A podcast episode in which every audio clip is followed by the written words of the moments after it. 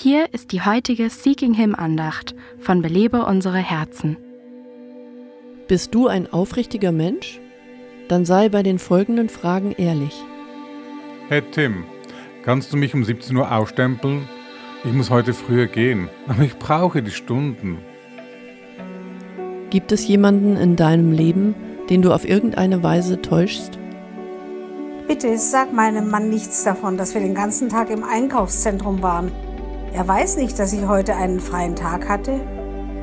Versuchst du, einen besseren Eindruck von dir zu hinterlassen, als es der Wahrheit entspricht?